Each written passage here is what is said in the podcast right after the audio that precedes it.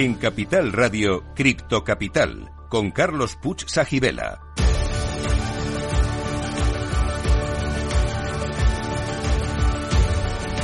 Saludos a todos los criptocapitaleros. El primer programa de la red española que te cuenta lo que nadie te está contando sobre la tecnología blockchain y el mundo cripto. Estamos aquí para informar, formar y entretener, y si es posible, todo a la vez.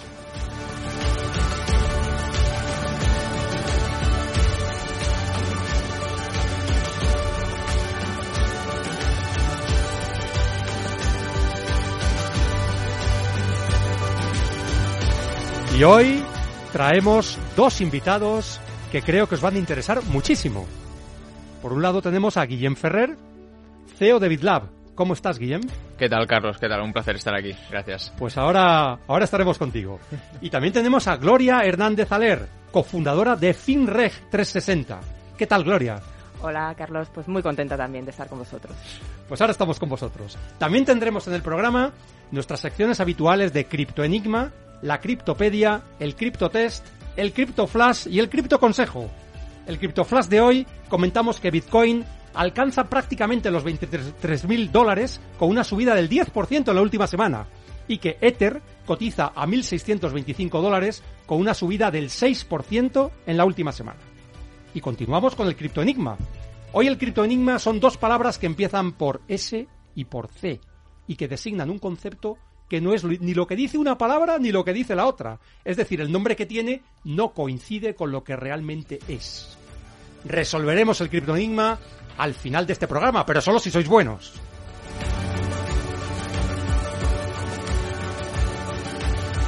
Cripto Capital, con Carlos Puch Sajibela.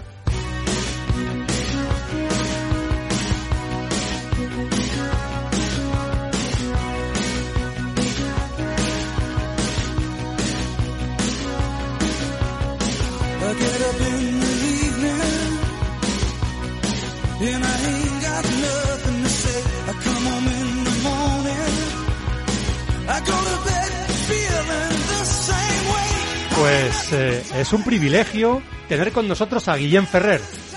Guillem es CEO de BitLab, ecosistema educativo enfocado en la formación en el sector blockchain y tecnologías disruptivas con el objetivo de hacer llegar estas tecnologías y sus casos de uso, pero no la especulación, a cualquier usuario, empresa e institución.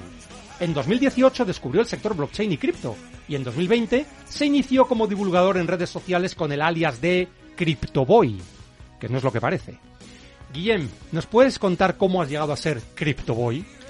Bueno, la verdad que yo descubrí dos, en 2018, tal y como has comentado, eh, descubrí la, la, tecnología y yo fui de los que la criticaba al principio. O sea, yo decía que era una estafa, que no servía para nada, porque no sabía de lo que estaba hablando, ¿no? Yo veía cuatro noticias y yo me las creí. Y de por cosas de la vida me volvió a venir esta, este nombre, es el Bitcoin, y a partir de ahí descubrí la tecnología blockchain, me empecé a formar de forma autodidacta y cuando leí artículos, noticias y demás, aluciné. Dije, esto es, no, no, es lo que están contando allá afuera. Y me empecé a, a, emocionar por esta tecnología. Y claro, yo iba subiendo pues cuatro cosas en, en redes sociales, ¿no? Instagram, en uh -huh. stories, y mis amigos me iban preguntando. Y claro, era un mundo de palabras muy complejas y dije, pues ¿por qué no me dedico a traducir este sector que es tan complejo a nivel de palabras? Lo paso al, al, al cristiano. Y ahí empecé en YouTube pasé a TikTok, en TikTok me viralicé, por llamarlo de alguna forma, y entonces, pues bueno, cogí el nombre de CryptoBoy. No, no es muy, o sea, no, no le di muchas vueltas a la cabeza, pero hasta ahí es cuando empecé. Y la verdad que muy contento. Oye, pero entonces estás ya maduro para nuestro criptotest. Y es, ¿eres criptofan o criptoescéptico? ¿Y por qué? Yo, yo creo que soy criptofan. Tiene toda la pinta. Tiene toda la pinta, pero eras criptoescéptico. Era criptoescéptico. Yo nací así, entonces yo entiendo muchas veces por qué la gente critica este sector. Porque yo vi, vi o sea, yo vine de ese, de ese ese, mundo, exacto, de esa crítica. Y luego pues me convertí al, al por el buen camino, ¿no? Oye, en, en nuestra sección de Criptopedia explicamos algunos de los conceptos más importantes para entender y aprovechar el mundo cripto. Y en este caso vamos a dejar que tú, nuestro invitado, nos expliques algunos de los casos de uso de blockchain que consideres relevantes e interesantes. Cuéntanos algún caso. Hay muchísimos. Esto uh -huh. a mucha gente no, no los conocerá. Hay, a día de hoy hay X y de aquí a un año habrá X más 20. Entonces, yo me, hay uno que justo comenté hace poco que me parece súper, súper interesante para el sector del deporte, principalmente, y es eh, mezclar eh, los NFTs con el sector del deporte. A día de hoy, pongamos el ejemplo del fútbol, que es el caso más conocido, el que mueve más dinero, al menos aquí en España. Hay un problema con las entradas de reventa. Tú compras una entrada para ver un partido y si tú no puedes ir o no quieres ir, luego la puedes llegar a vender, pero en un mercado secundario, el cual no está regulado. Aquí hay dos problemas. El primero para el usuario es que no se fía de la persona que está vendiendo la entrada, Claro. porque no sabe si es verdadera o falsa hasta que llega al sitio y le dicen puede pasar o, no, puedes pasar. Claro. Entonces generas como desconfianza del usuario de comprar estas entradas. Por tanto, estás, estás perdiendo gente que vaya al- a ver el partido. Y por otra parte, el us- el- la empresa no ve nada, no recibe ni un euro de ese mercado secundario. ¿Por qué? Porque como no, no está cogiendo ningún royalty de esas compras y ventas. Si tú cada entrada la conviertes en un NFT y tú creas un marketplace, ya sea por la Federación Española, la Liga, la, UEFA, lo que sea, tú podrías hacer que cada entrada sea un NFT, por lo tanto, podrías crear ese marketplace de compra-venta y ganas dos cosas. Que el usuario esté seguro de que lo que está comprando es verídico y le está garantizando la entrada al partido. Y segundo, la entidad que está creando este marketplace, este, esta zona de compra-venta, gane un royalty, es decir, una comisión por cada compra-venta que se haga. Entonces, ambos ganan. A uno le estás ofreciendo seguridad y a la otra persona, eh, en este caso la entidad, está generando un revenue que antes no estaba percibiendo. Estamos hablando de muchos millones a- al año, eh, tanto en el sector, el deporte en general, incluso los esports, eh, eh, en mil... En mil o sea, se puede aplicar al deporte en muchos otros sectores. Es que las entradas de espectáculos son un activo, realmente. Entonces es un activo que ahora mismo no se puede explotar de una forma económica como ocurre con otros activos financieros y sin embargo, mediante este mecanismo que estás explicando, sí podría ser así, aparte de dar seguridad de poder asistir al evento, lógicamente. Exacto. Y te doy otro, otro INRI más. Sí. Que esto ya sería pues rizar el rizo, ¿no? Pero que es posible. A día de hoy existen una cosa que se llaman NFTs dinámicos. Sí. Es decir, que tú un NFT lo puedes ir, se puede ir transformando conforme va pasando el tiempo. Entonces va cambiando una, las propiedades que tiene, pues sigue siendo tuyo. Imagínate que tú vas, tienes el NFT de la entrada de la Champions League. Y ese partido, el Messi ha, ganado, ha marcado de chilena. La UEFA podría crear ese, convertir ese NFT en Messi haciendo la chilena. Sí. Entonces también estarías generando revenue porque la gente querrí- querría tener ese recuerdo, ¿no? De Claro. yo fui a ver ese partido, yo tengo el NFT de Messi marcando la chilena. Ya pasamos de la usabilidad de ir a ver al partido a el coleccionismo puro. Entonces puedes mezclar ambos mundos. Eh, ya que tenemos aquí a Gloria Hernández Aler, que es especialista precisamente en temas de regulación, ¿esto que está comentando Guillem, desde el punto de vista regulatorio, tiene alguna contraindicación o, o es posible? Bueno, bueno, es, eh, todo, todo es posible. La, la regulación lo que pasa es que va detrás de la, de la realidad, ¿no? Claro. Pero, pero posible es. De hecho, los NFTs es un activo eh, que finalmente ha quedado fuera del ámbito de aplicación de la futura eh, normativa europea de criptoactivos, Ajá. porque eh, siempre que cumpla los requisitos de ser únicos y fungibles, como serían, entiendo, los tokens Que estás eh, hablando, pues no estarían, no caerían dentro de, de la regulación de MICA. Entonces tendrías que regir ese marketplace y toda esa operativa de acuerdo con los principios generales del derecho, pues dar información eh, a los clientes que compren esos NFTs que sean pues eh, veraz y, y- y con toda la transparencia para poder adquirirlos y todos los requisitos de una compra-venta de una cosa que en este caso no serían criptoactivos exactamente igual que el Bitcoin o, o Ether, ¿no? sino otro eh, un, activo no regulado hasta la fecha. Pero la Comisión Europea, como ve que hay muchos eh, proyectos de NFTs que escapan a esta normativa MICA, lo que ha propuesto ¿no? en, el último, en el último texto que se aprobará ahora en abril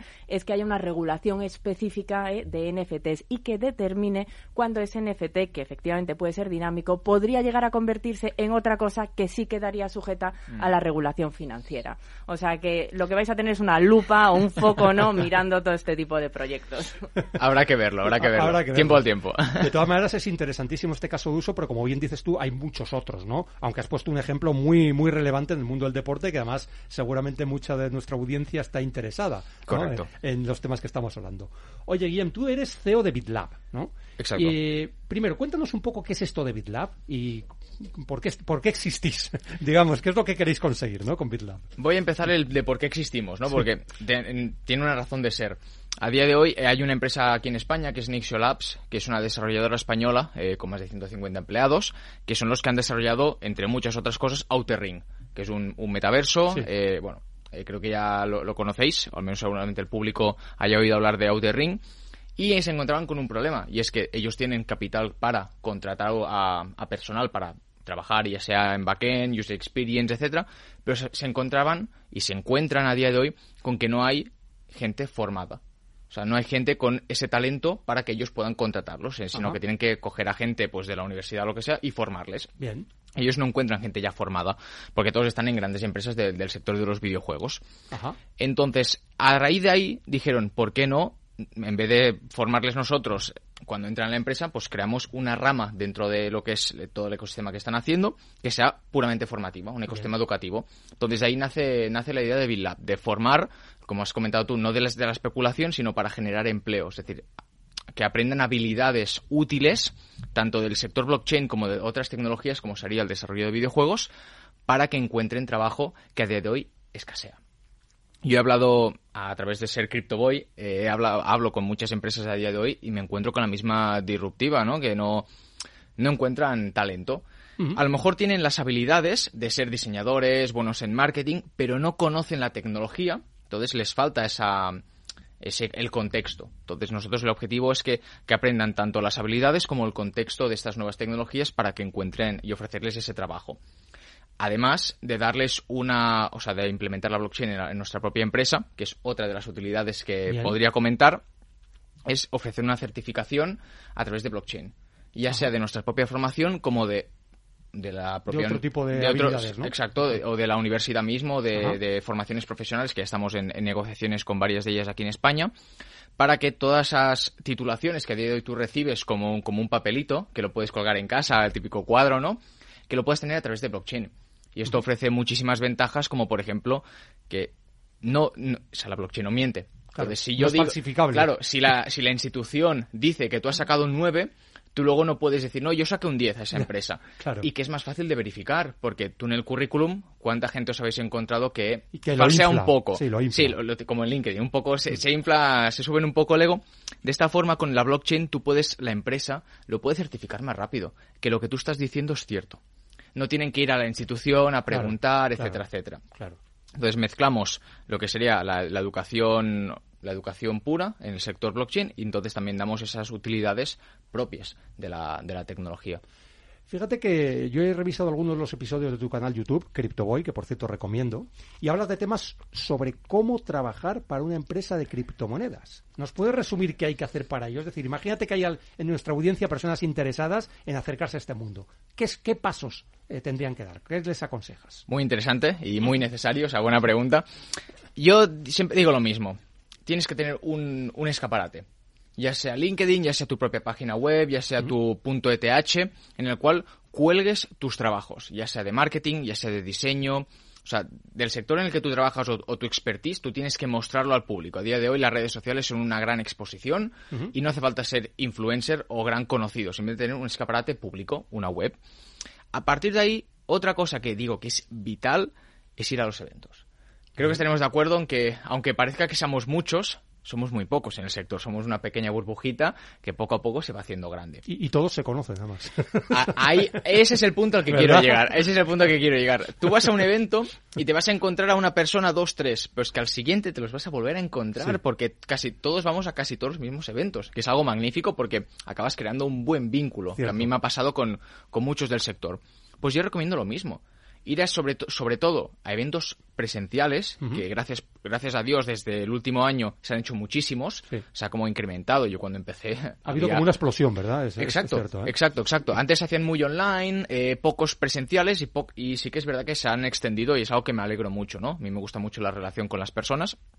Entonces es ir ahí, perder el miedo y empezar a hablar. Pum, pum. O sea, empezar a relacionarte, a hacer contactos, quedarte con tarjetas, agregar en LinkedIn y poco a poco vas a crear esos vínculos y quién sabe con quién puedes estar hablando, porque tú hablas con una persona, tú no sabes si esa persona es CEO de X o te puede conectar con otra persona. Y yo creo que es la, mejor forma para, para, encontrar trabajo, tener un buen escaparate, luego el tema de los eventos y tercero, pero no menos importante, es conocer la tecnología, o sea, conocer el sector en el cual quieres trabajar. Igual que si tú te metes en el sector inmobiliario, tienes que saber de qué va el tema. Pues aquí hay mucha gente que en el sector blockchain se mete o quiere trabajar, pero no acaba de entenderlo del todo. Entonces es cuestión de combinar las tres, ¿no? Y encima si vas a los eventos aprendes más de blockchain, por tanto es como que se, se te retroalimenta. Se retroalimenta. Lógicamente ahí la formación también sería clave, ¿no? Para poder formarse, mm, la gente no nace sabiendo. Entonces, para eso están instituciones como BitLab, precisamente. Exacto. ¿eh? Que, realmente puede facilitar el camino, ¿no? A, cualquiera que esté interesado. Y aparte también damos esa bolsa de trabajo de, pues, tenemos empresas dentro del sector que quiere, están buscando ciertos perfiles, los ponemos ahí disponibles para que cualquier persona pueda optar a, trabajar en ellos, como si fuera una bolsa de trabajo de, de la universidad mismo. ¿Y cómo se diferenciaría BitLab de otras escuelas de formación en blockchain, si es que existen? Sí, a día de hoy hay muchísimas. O sea, es una realidad. El sector blockchain, por, suerte, eh, a mí me gusta, yo no considero que haya competencia, sino que cuanto más haya, pues mejor, hay competencia, ¿verdad? Que es cooperar compitiendo. Exacto, exacto. Nosotros, una cosa que, nos gusta es que no tocamos la especulación. O sea, consideramos que para aprender de la tecnología no es necesaria entender la especulación, como sería el trading o la pura operativa de compra-venta o operar en DeFi, NFTs y demás sino que tú para poder trabajar necesitas entender lo que hay detrás, que muchas veces es lo que falta en las formaciones de especulación, que se centran únicamente en hacer el dinero, pero sin entender lo que hay detrás. Luego también el tema de la certificación a través de blockchain, que yo conozca no hay ninguna que lo ofrezca, que yo sepa, ojo, a lo mejor seguramente hay alguna, pero el tema de la certificación no hay. Bolsa de trabajo sí que se está viendo en alguna, pero en muy pocas no hay todas las escuelas de formación, aparte de que nosotros no nos consideramos únicamente una escuela, sino un ecosistema como tal. Y luego también te diría que combinamos la parte práctica con la parte teórica. Es decir, no son. Y que, bueno, no, o sea, no hacemos únicamente, pues, oye, tienes estos vídeos, te los miras y listo, sino que lo combinamos con exámenes y prácticas, tanto individuales como grupales, para garantizar que tú lo que estás aprendiendo, o sea, nosotros verifiquemos que lo estás aprendiendo como, como tal y que luego en el máster que, que, hemos lanzado ahora, que empieza el, el 6 de, febrero, contamos con más de 35 profesores. Eso es una cosa que tampoco se había visto mucho, el tener un elenco de profesores tan, tan amplio. Es muy amplio, efectivamente. Personas eh, que trabajan en Deloitte, Banco Santander, eh, personas de Chainlink, creadores de infraestructura dentro de, la blockchain, desarrolladores de Polkadot. Entonces tenemos un abanico de profesionales que cada uno hace su cosa, o sea, explica, narra su, sobre su tema, porque saben y están trabajando de lo que te están diciendo. Entonces hemos buscado que cada uno eh, hable de lo que realmente sabe son profesores y profesionales a la vez. Y más profesionales que profesores, casi. Hay un poco de todo. Hay algunos que ya hacen de, profesores en alguna universidad, entonces ya tienen esa experiencia, pero muchos sí, profesionales 100%. Y luego algunos ya son profesores, y si no con nosotros ya lo han sido, su, su, estreno. La, parte legal y regulatoria también tiene un hueco aquí en También la tocamos. Cuéntanos cómo lo tenéis, si tenéis ya profesores, imagino, tenéis, lo tenéis cubierto. Sí, tenemos, nosotros eh, por parte de Nexio Labs tenemos un equipo legal, que es, eh, bueno, que es el BAS, que es el Blockchain Arbitration Society. Entonces, parte del, equipo del BAS son los que dan la, parte de, formación. Ajá, perfecto. muy interesante. Oye, pues eh, me parece que, claramente tenéis ahí un hueco, que estáis conquistando un hueco dentro del mundo de lo que es la formación en estas tecnologías especializadas, ¿no? Lo único que también habláis de blockchain, y no solo de blockchain, sino también de tecnologías disruptivas. Cuéntanos qué es esto de las tecnologías disruptivas más allá de la blockchain. Bueno, yo aquí entran varias. Eh, por ejemplo, la realidad virtual, realidad aumentada, sí que se puede combinar con blockchain, pero no es necesario. Entonces, yo lo que es tecnologías disruptivas también sería el desarrollo de videojuegos. Eh, esto sí que es verdad que no lo tocamos en este máster principal, porque es que si no sería infinito. Pero sí que este año una de las especializaciones que queremos lanzar es la de desarrollo de videojuegos, porque es que, y lo digo yo, todos, o sea, todos van a ir a, a Labs directos, ahí, pim, Hay una demanda tremenda. Muchísima. O sea, ya no solo eh, Outer Ring como tal, sino otros partners que tienen y otros eh, colegas del sector, por llamarlos así, hay una demanda espectacular en desarrollo de videojuegos porque todos están en, Rockstar, en, en, Ubisoft, en Activision, están en empresas muy grandes, muy cómodos y los que están saliendo de la universidad no, no tienen esa capacidad, no, no tienen un o sea, están aprendiendo como todos, ¿no? Entonces ellos buscan un senior que no está en el mercado. Por lo tanto, están, vamos a potenciarlos a través de esas especializaciones. Está fantástico, ¿eh? Y, mm, a ver, hay una pregunta un poco más genérica. ¿Cómo crees que estas tecnologías, blockchain, puede ayudar a mejorar la sociedad en general? ¿Tú, ¿Tú crees que esto realmente es una revolución, como muchos creen? ¿O realmente es una moda pasajera que bueno pues está aquí y luego pasará y luego no dejará demasiada huella. Hombre, si ahora te digo que pienso que es una moda, te quedas loco, ¿eh? no, yo, evidentemente, por eso estamos aquí, ¿no? Creo que es una revolución disruptiva, igual que fue el ordenador, el, ordenador Internet, el, teléfono, el smartphone, ¿no? Eh, ¿Cómo cambia la sociedad en muchos aspectos? Lo que hemos, o sea, generas mucha más confianza del usuario porque tienes esa transparencia de que tú puedas comprobar los datos, ya no solo de lo que te estoy diciendo yo, sino un caso también otro de uso, la trazabilidad. a, día de hoy hay varios consorcios, por ejemplo, Aura, que se dedica a todo lo que es la, moda de lujo, que tú puedes escanear el QR de, un bolso Louis Vuitton o un bolso Prada y puedes escanear esa trazabilidad del producto, tanto de la materia prima, de cómo se ha fabricado, de cuándo ha llegado a la tienda. Esto antes no era posible, o sí que era posible, pero no, no interesaba. Entonces, la blockchain es como es, es obligatorio. O sea, sí o sí me tienes que dar esto. Que a día de hoy es algo muy raro, pero que creo que en unos años va a ser necesario. De, oye, ¿no tienes esta trazabilidad pública para el usuario? No compro. O no, o no, no lo certificamos. O no sería como, pasaría a ser como un requisito legal en este caso. Entonces estás dando poder al usuario tanto de decisión como de, de información.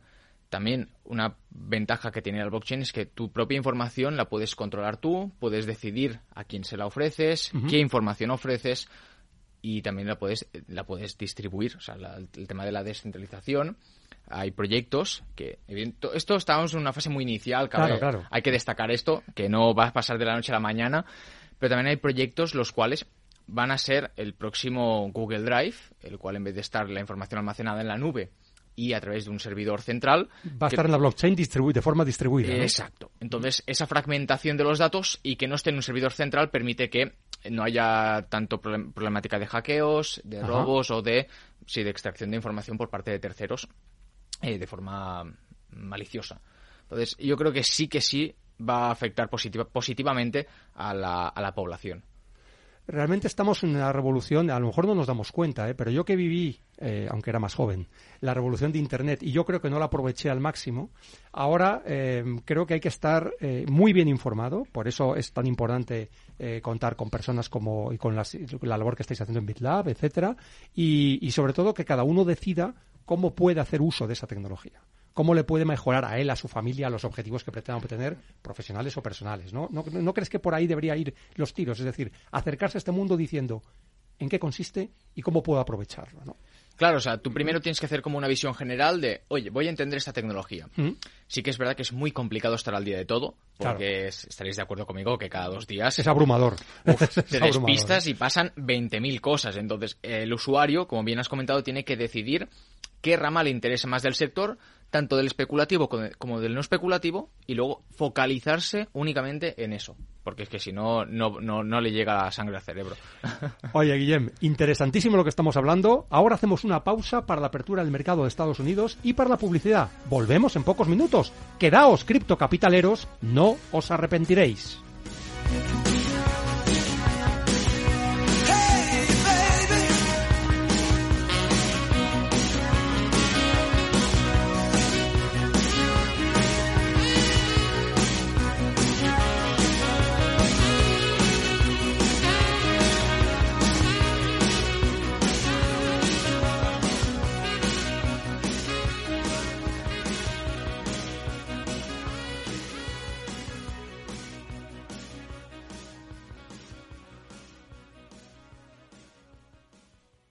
Capital Radio. Siente la economía.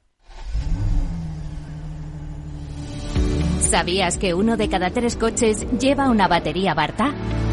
Elige Barta, la batería recomendada para el vehículo más importante del mundo, tu coche. En el balance nos preocupamos por nuestros hijos, por su vinculación con el mundo de Internet y las redes sociales y analizamos sus riesgos de la mano de Pilar Rodríguez en Familias Enredadas, todos los lunes a las ocho y media de la tarde en El Balance, Capital Radio.